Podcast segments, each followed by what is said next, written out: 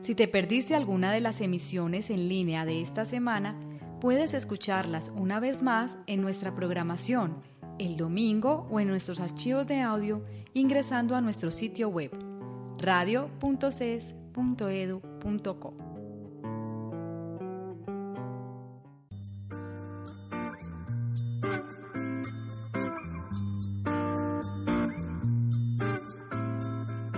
Más allá de la red, es un espacio donde analizaremos la construcción, el acceso, la divulgación, la necesidad e importancia de la información. Más allá de la red, programa realizado por la Biblioteca Fundadores de la Universidad CES y su emisora CES Radio.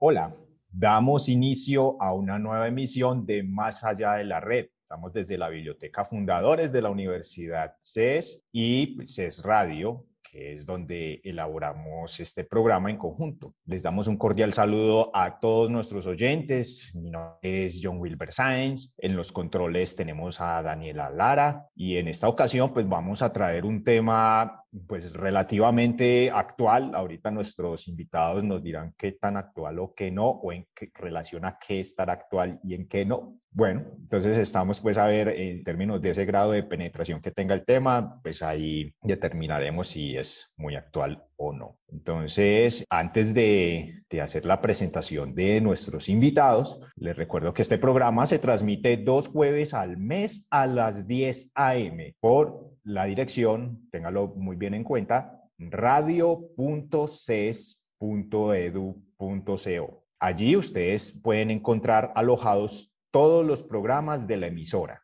incluido este, más allá de la red. También, si ustedes están interesados en ponerse en contacto con nosotros a través de las redes sociales, también lo pueden hacer. Entonces, pueden ubicarnos en Facebook buscándonos como CES Radio, en Twitter seguir la cuenta CES-radio y pues si tienen algún comentario que nos quieran hacer acerca de algún programa, algún tema que ustedes quieran proponernos o si ustedes quieren participar en el programa, lo pueden hacer. Las puertas de nuestro programa están abiertas para todos. Bueno, ahora sí vamos a entrarnos al tema que estoy siendo como muy misterioso con este asunto, es porque es bastante sustancioso. Estaba hablando precisamente de sembrando un poco la expectativa de si es actual o no, porque a nivel de lo que es el pensamiento, las corrientes filosóficas, creo que no van como muy al, al paso de, de, lo que nosotros estamos acostumbrados, de ese ritmo tan acelerado que nosotros llevamos. Y vamos a hablar, vamos a traer acá un tema bastante interesante, que es el realismo especulativo. Entonces, por eso, pues eh, yo siempre vengo acompañado con invitados que son unas completas autoridades y que entre otras cosas pues son supremamente personas muy muy cálidas y que nosotros pues nos encanta tener acá. Nos está acompañando el profesor Arturo Romero. Él es investigador y profesor de la Facultad de Filosofía y Letras de la Universidad Autónoma de Puebla. Estamos acá pues grabando vía Zoom, entonces pues aquí lo tenemos y nos encanta mucho que haya aceptado la invitación. Bienvenido Arturo a Más Allá de la Red, ¿cómo estás? Muchas gracias, encantado de estar aquí con ustedes y te agradezco profundamente la invitación. No, pues nosotros también estamos acá encantados con vos y Vamos a pasarla súper bien acá. Y también nos acompaña otra persona que, bueno, que gracias a él fue que se pudo traer este tema porque a, mí me dejó pues me dejó supremamente picadísimo de cuando él me lo mencionó. Las personas que son asiduas a este programa, no sé si ya se acuerdan del año pasado que grabamos un programa acerca de la librería mutante y trajimos a Camilo de Fez. Camilo, bienvenido acá a Más Allá de la Red nuevamente. Eh, muchas gracias por la invitación y, y, no, la verdad muy animado pues con, el, la posibilidad de, y de llevarlo a otros públicos porque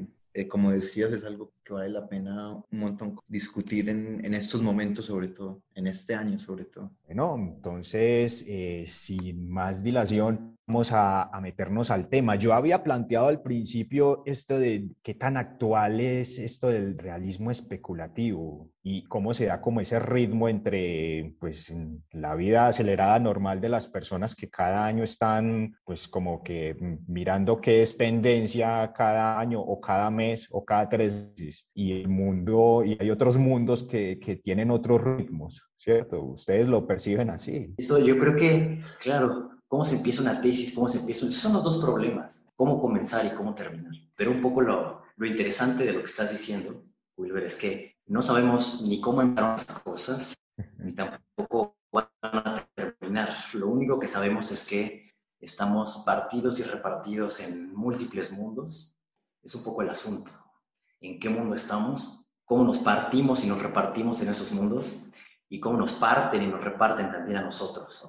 Entonces, Creo que una buena forma para comenzar eh, esta, esta conversación es, pues, ¿qué es eso del mundo real? Parece que la obsesión, bueno, es evidente, la, la obsesión filosófica no tiene otra preocupación, desde luego lo puede llamar sustancia o lo puede llamar Dios, cosas, pero final, finalmente nos preguntas, ¿qué tan novedoso es esto que se llama realismo especulativo? Bueno, pues nada novedoso porque es una pregunta por lo real. La cuestión es en qué condiciones.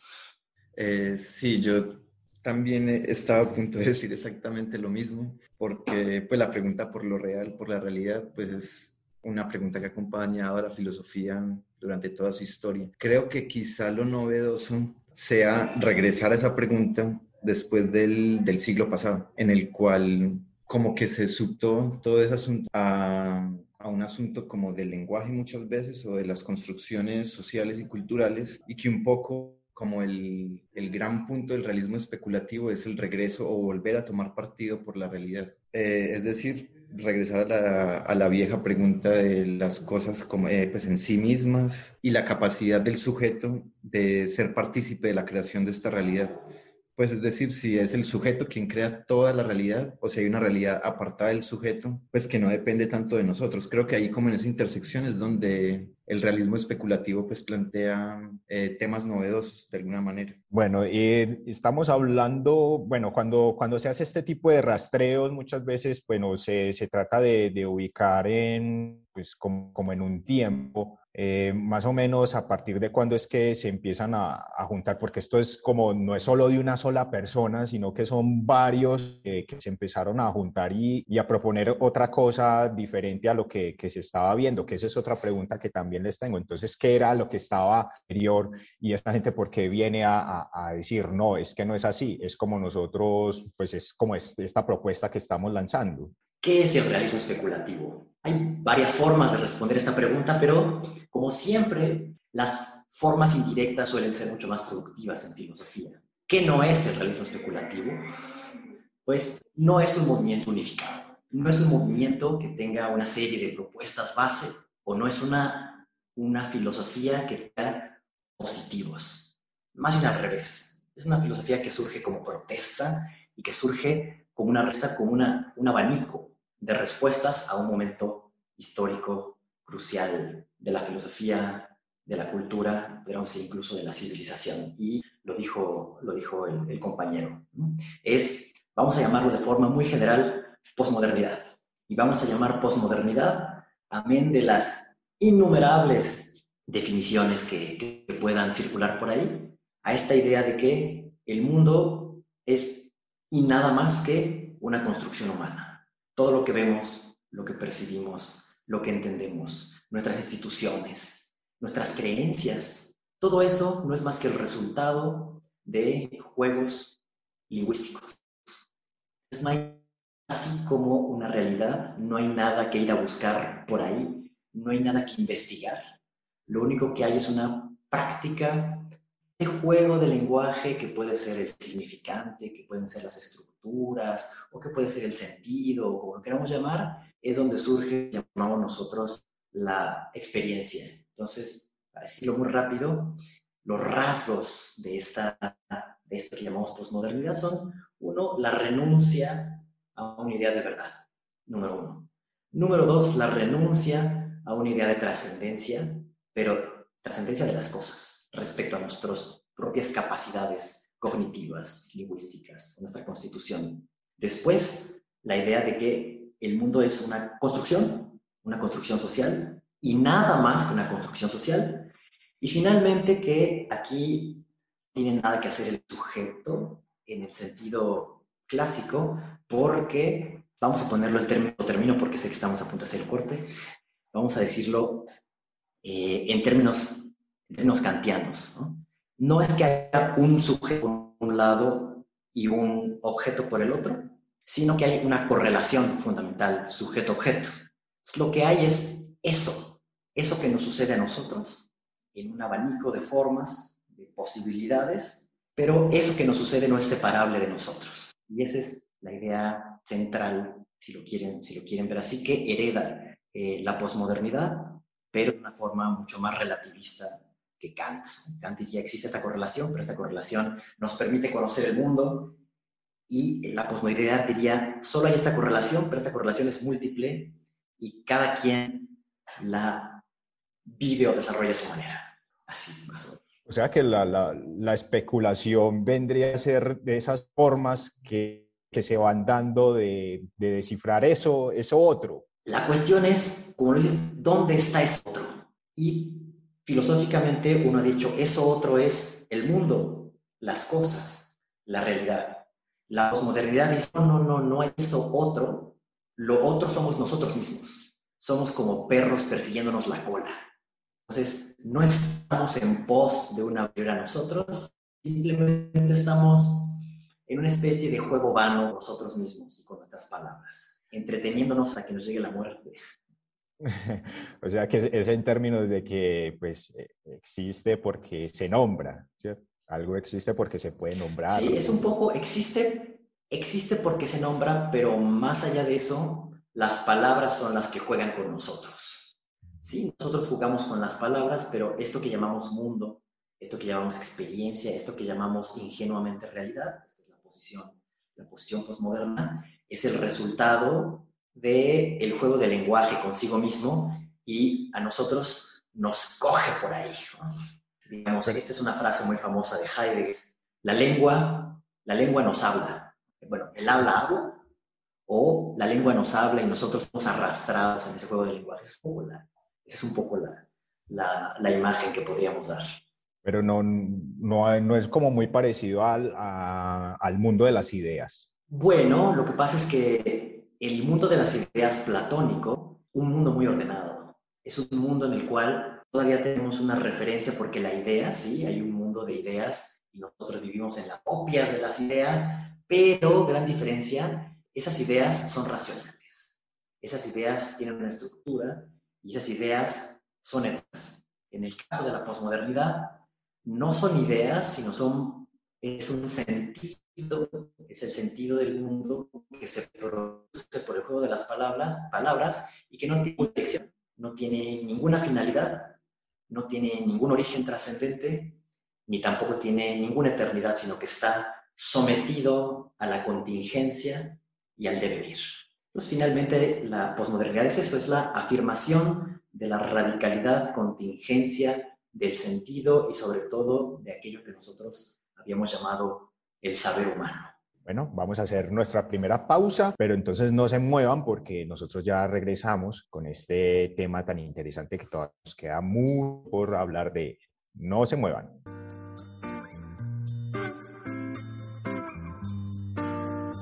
Las bibliotecas son esos espacios donde se genera la búsqueda del conocimiento y el desarrollo. En nuestro programa te contaremos sobre el aporte que hacen las bibliotecas a la sociedad, la cultura y la ciencia. Más allá de la red, programa realizado por la Biblioteca Fundadores de la Universidad CES y su emisora CES Radio.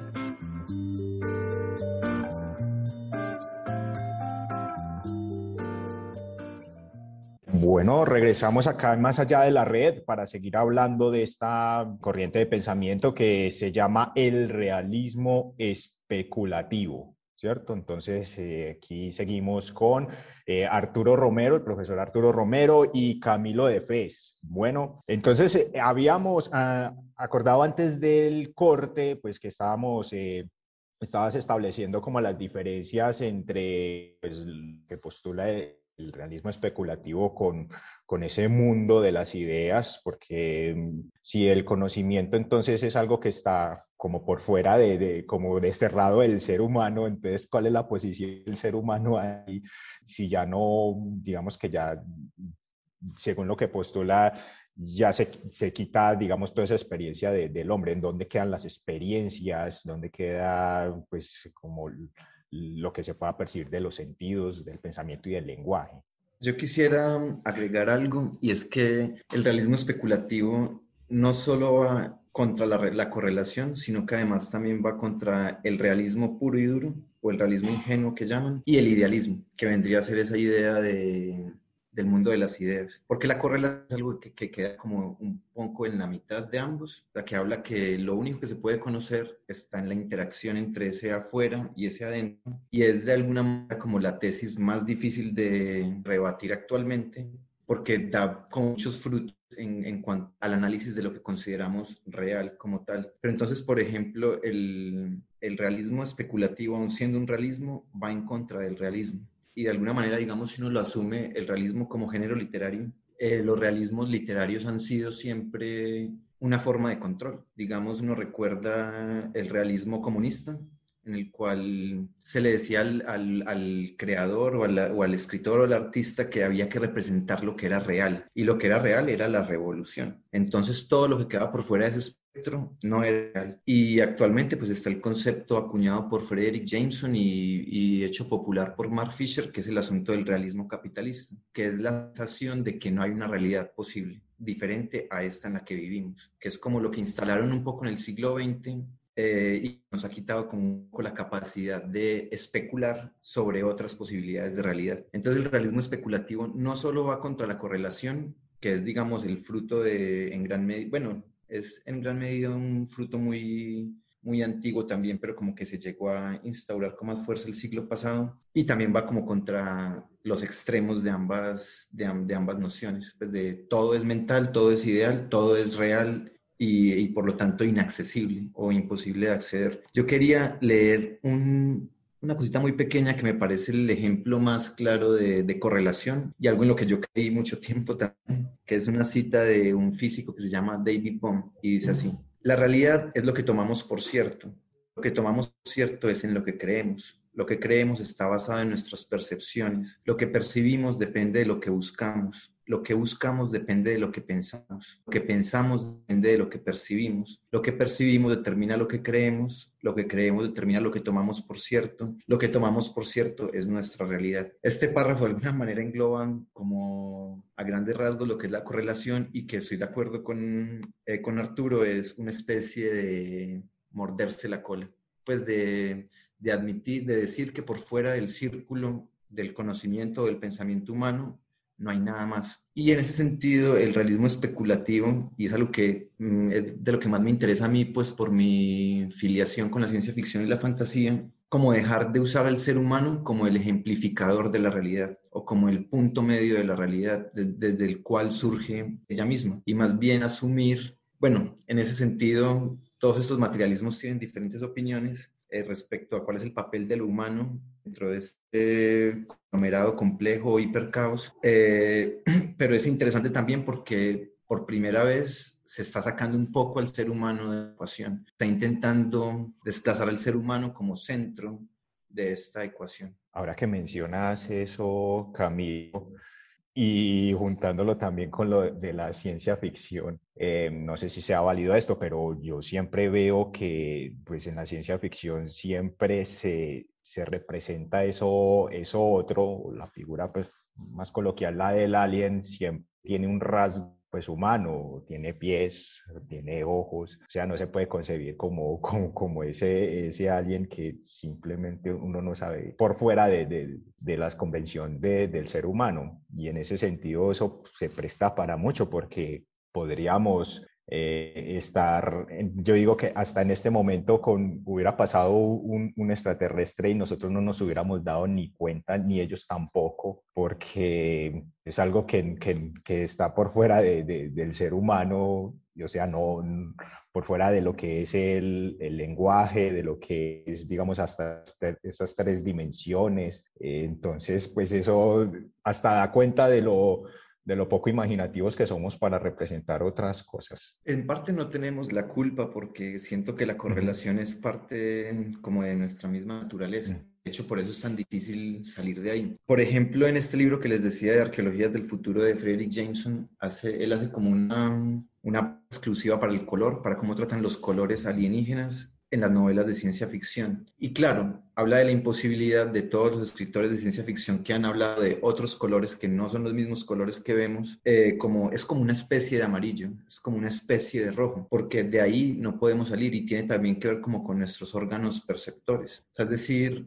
e, y en ese sentido, pues la realidad que podemos eh, percibir es es limitada. Entonces, como es limitada, también nuestra imaginación lo es a la hora de, de, pensarnos una criatura de otro lugar, algo no humano. Eh, por ejemplo, pues es un poco la, historia de cómo llegamos a lo del realismo especulativo. Fue porque una noche estábamos tomándonos unos tragos con unos amigos, y había un, matemático, así pues un gran matemático, y él, así como en nuestra, en nuestra discusión pues contra eso, él decía que la matemática no era un lenguaje, que la matemática era algo universal, algo que estaba por fuera de lo humano.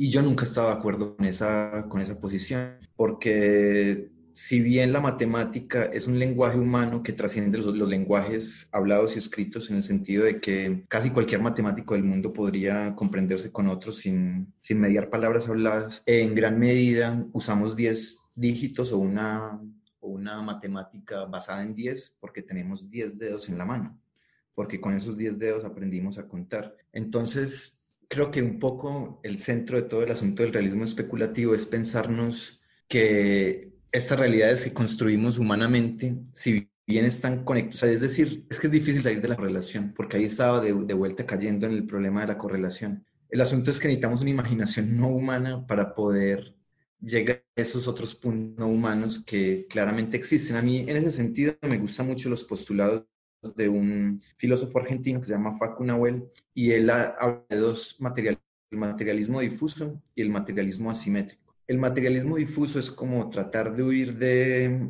de cierto antropocentrismo eh, a través de un antropomorfismo suave. Esto quiere decir que nos salimos del centro del universo al infundirle agencia o posibilidad de acción a los objetos o a la materia como tal.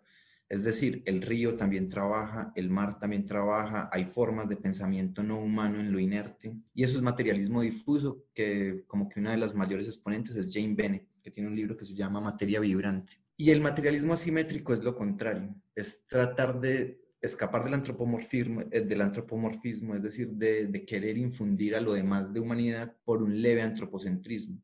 Entonces, es admitir que nuestra condición humana eh, es particular es decir, que el asunto de la, de la agencia y de la subjetividad no es tan universal, pero que hay cosas de la naturaleza que se nos escapan. O sea, es decir, que no estamos en el, digo, que el, que el universo no está hecho a nuestra imagen o no, o no nos da reflejos, a que somos particulares. Entonces a eso voy con que todos estos materialismos y realismos abordan el asunto de una manera distinta y que de alguna manera eso también es lo interesante, que no es algo unificado que es, y además de eso que está ocurriendo, está vivo en este momento y estamos participando de él, aun cuando, digamos, el asunto lleve ya un par de décadas, como mucho. Pero esto no, digamos que no hay como un cierto peligro, de pronto al volverse esto, digamos, pop, no podría, pues, como dar validez a ciertas cosas que, pues, por ejemplo, los que abrazan los árboles eh, y cosas por el estilo. No existe ese peligro. El realismo especulativo es un término que se acuña, si, tengo, si no mal tengo entendido por Rey Brassier. Él lo bautiza así a partir de un encuentro él con se discute se discute mucho si fue a partir de ese a partir de ese encuentro eh, Mauricio Ferrari tiene su propia, su propia interpretación, hay otros personajes por ahí como Marcus Gabriel, hay, hay digamos, varios, varios, eh, varias, varias personas por ahí eh, pululando. Lo que sí es cierto es que lo que se ha quedado inscrito, al menos en los manuales conceptualmente de manera resumida respecto al realismo especulativo, es que responde a una tesis, rechaza una tesis, una sola tesis. Decíamos, no es tanto lo que los unifica en sentido positivo por lo que proponen, sino que lo que rechazan. ¿Y qué es esto que rechazan? Bueno, pues corre. ¿Y qué significa correlación? Pues eh, eh, el camarada lo puso muy bien. La idea de que las cosas solamente se nos dan de manera relativa. No es la cosa en sí, sino es la cosa para nosotros. Y no es el sujeto en sí, sino el sujeto pensando tal cosa. En fenomenología, esto se llama efectivamente el a priori de correlación. Y es una correlación entre un ego, un yo, y un contenido noemático. No son cosas, son, puede ser lo que yo percibo, lo que yo imagino, lo que yo pienso, lo que yo sueño, lo que yo deseo. Esos son los correlatos objetivos. Y del otro lado está mi deseo, mi percibir, mi soñar, eh, mi anhelar, etc. Entonces, ¿cuál es la tesis básica? Lo acabas de decir. ¿Cómo voy a ver yo? Y ese es el, todo es el punto central.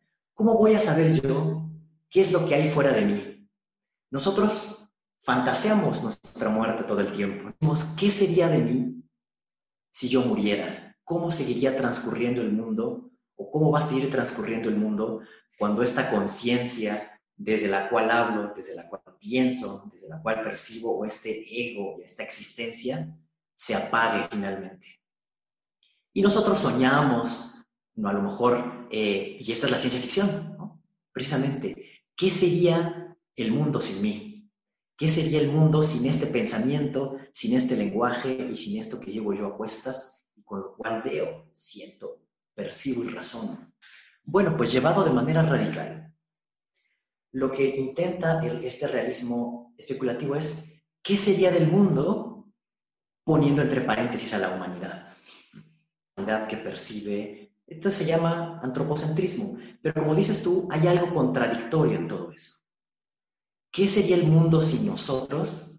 Bueno, incluso cuando yo me sustraigo, yo me intento borrar, lo que se queda ahí de fondo es como una especie de eh, residuo de conciencia. Entonces, la pregunta es, ¿cómo, cómo podemos pensar, número uno, y dos, ¿para qué pensar en eso que sería el mundo sin nosotros? Entonces, dices, bueno, ¿cómo percibiría, cómo sería el perro si no lo viera yo? Entonces hay dos formas de responder esa pregunta. Una es, como dijo Camilo, es, como dijo Camilo, es cómo ven otros ese perro. Por ejemplo, cómo ve un perro otro perro, o cómo ve una langosta, si pudiera, un perro, o, o ve lombriz un perro. Lo puede ver. Podemos decir que una lombriz ve o que percibe, y esto es esta, esta cosa que estaba diciendo de, de, de, materialismo difuso. Podemos pensar que podemos hacernos la pregunta de, que si nosotros percibimos y de que si nosotros pensamos, de que si nosotros aprendemos el mundo, hay otras criaturas que lo pueden hacer de otra forma. Y antes de irnos hacia los extraterrestres, es toda una pregunta, ¿qué demonios pasa por la cabeza de la mosca? Si tiene cabeza. Y la otra, la otra es decir, ¿quién sabe? A lo mejor la mosca tampoco ni siquiera piensa, eh, la lombriz no percibe y hay muchos otros seres que no podemos explicar a partir de nuestros conceptos. Pero entonces qué hacemos? Porque no tenemos más que lo que nosotros somos y nuestras propias correlaciones para explicar el mundo. Entonces, voy a poner un, voy a poner un ejemplo para terminar y hacer el corte. Este es un argumento que radicaliza, radicaliza Hegel y dice, nosotros hablamos de las cosas como son en sí mismas y de las cosas en nuestro pensamiento. Son para nosotros. Bueno, dice Hegel, pues el concepto en sí mismo, o más bien decir las cosas en sí mismas, ya es un concepto. Y entonces resulta que todo es un concepto y no hay nada fuera del concepto. Lo mismo podemos decir con el lenguaje. Hay cosas que no son lenguaje, como las percepciones. Bueno, pero percepción es una palabra. Y todo lo que tú me quieras explicar que no es lenguaje, lo vas a decir con el lenguaje. Entonces parecería que la consecuencia natural es que todo es pensamiento y todo es lenguaje. Y sin embargo, por eso termino, y sin embargo, y esta es, creo que el realismo, esta es una, la, fuerza del realismo que antecede con mucho a los, a los, realistas especulativos eh, y que está en Schelling, en el siglo XIX, de donde sale Marx, de donde sale Kierkegaard, de donde sale eh, Feuerbach eh, y muchos otros materialismos. Dice, pero hay algo que no he explicado, y es el hecho de que las cosas no son como yo quiero, de que las cosas se resisten y que las cosas parece que vienen de afuera. Independientemente de que yo diga, ah, afuera es una palabra y eso empieza otra vez a comerse la exterioridad de las cosas en la inmanencia del lenguaje, Vamos a hacer entonces una pausa y ya regresamos.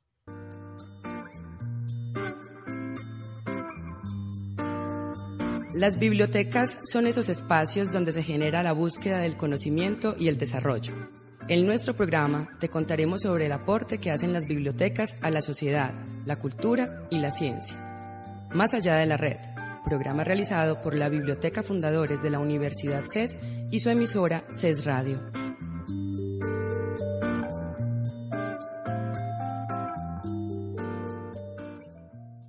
Bueno, regresamos otra vez acá más allá de la red para seguir hablando entonces de realismo especulativo y este tipo de temas es como de los que lo ponen a uno a, tambalear, de la, vida y la forma de pensar, de hacer las cosas y de pensarlas. Eh, eh, pues con este tipo de temas se, le tambalean a uno un poco, pero esa es precisamente también la intención de nuestro programa, eh, moverles a ustedes también el piso, así como también me lo, me lo llegó a, mover a mí.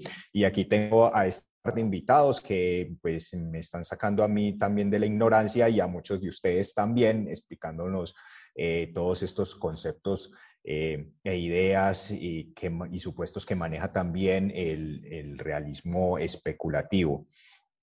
Eh, algo que me interesa también de, este tema es, es que, bueno, esto es rompedor, pero también me imagino que también habrá muchos detractores y este tema también tiene su, su, polémica, digamos que también al, al ser tan eh, digamos que nuevo, digamos que el gran penetración en cuanto a, no sé cómo está esto en, cuanto a las traducciones, eh, cómo está esto. Entonces, yo creo que a medida que, lo, que se va traduciendo, que se van traduciendo más estas obras, se va a ir generando mucho más, eh, más estudios, pero por el momento yo creo que hay suficiente mm, polémica. ¿Ustedes qué, qué me dicen al respecto?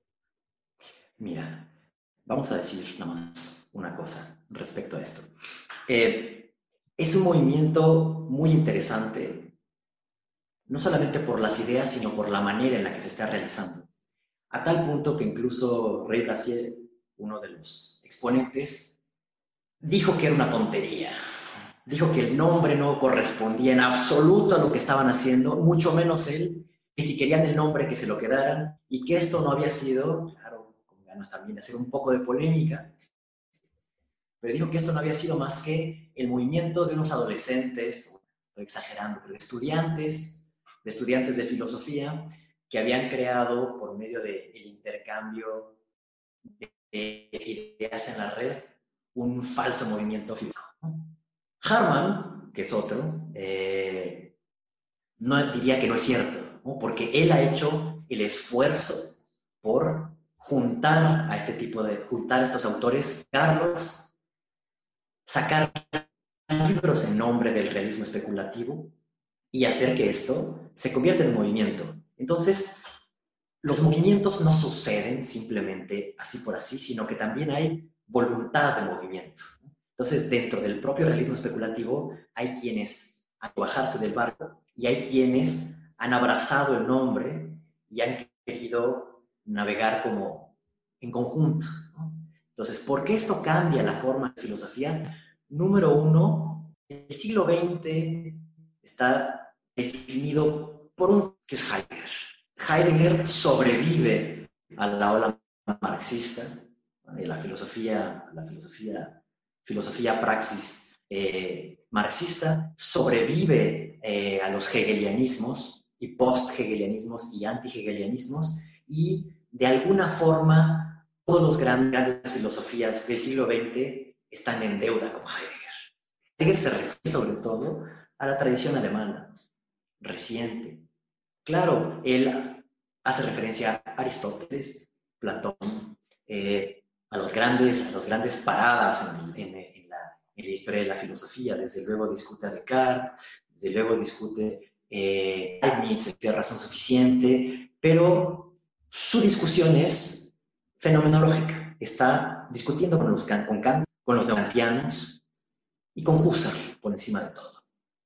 Eso quería decir que las traducciones eran una cuestión fundamental y había una inaccesibilidad y eso, produjo muchas recepciones de Heidegger y eso produjo, por ejemplo, que en Francia, a principios del siglo XX, fuera recibido como un existencialista y no como un pensador que hacía ontología. ¿Qué es lo que sucede con el realismo especulativo? Número uno, que está en inglés. Son todos ellos autores que publican en inglés. Aunque haya un francés, como Kentan Meliassou, y un alemán, que es Marcus Gabi, hablan todos ellos fundamentalmente en inglés. Pero Hamilton Grant es inglés, eh, eh, Graham Harman es norteamericano, y en general Reddy Brasier también, eh, creo que es inglés, si no mal tengo entendido, no sé, pero es de habla inglesa. Entonces, es un movimiento que requiere poca traducción porque todos, mal que bien, masticamos el inglés. Y eso es muy distinto a tener que aprender alemán. El alemán sí constituye una barrera. Y número dos, las grandes obras de Heidegger y de Husserl están impresas. Y el realismo especulativo es una filosofía hecha en la red. Claro que hay traducciones y claro que hay libros, pero es una filosofía que circula por la red y eso hace que la capacidad de difusión sea mucho más rápida, el inglés hace que sea mucho más discutido y el hecho de que haya sido abrazada no por, eh, no por los grandes scholars, sino por los estudiantes, los y las estudiantes de filosofía, hace que también tenga una vitalidad inusitada. El realismo especulativo, por ejemplo, circula más y con más interés entre estudiantes, seguramente que entre profesores. Y eso lo hace también un movimiento sui generis eh, y, que, y sobre todo interesante porque presupone una respuesta a la posmodernidad. Entonces, la posmodernidad es también un movimiento muy, muy, muy de jóvenes. Hay algo, hay algo muy seductor en el hecho de pensar que el mundo es pura posibilidad, que por medio de la poesía se cambia el mundo, que por medio del arte se crean mundos alternativos. Esa es un poco la posmodernidad. La no hay que pensar que la posmodernidad es una suerte de decadencia eh, o, una especie también, esta palabra que circula por todos lados, un relativismo moral, político, epistemológico. No, haya liberador. Bueno, muchísimas gracias. No, de verdad, de verdad, muchísimas gracias. Estoy supremamente agradecido con ustedes, primero que nada. Y bueno, también extenderles a ustedes la invitación, si ustedes quieren pasar otra vez por acá, ahí están nuestros micrófonos y la emisora eh, siempre a la orden de ustedes. Cuando quieras, cuando tú, cuando surja otro programa y nos invites, encantado. Claro Igualmente. Bueno, también les agradecemos a todas las personas que nos escuchan a nosotros, que nos siguen, que comentan también, comentan, que eso es muy importante para nosotros. Entonces, la invitación es a que sigan dados con nosotros, con Más allá de la red, y nos escuchamos en una próxima emisión. Hasta pronto.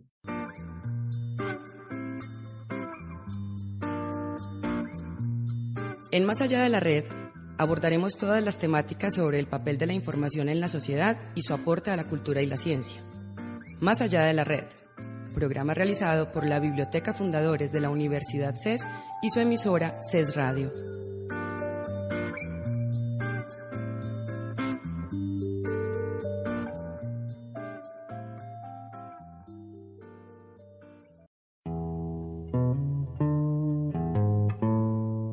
Si te perdiste alguna de las emisiones en línea de esta semana, puedes escucharlas una vez más en nuestra programación el domingo o en nuestros archivos de audio ingresando a nuestro sitio web radio.ces.edu.co.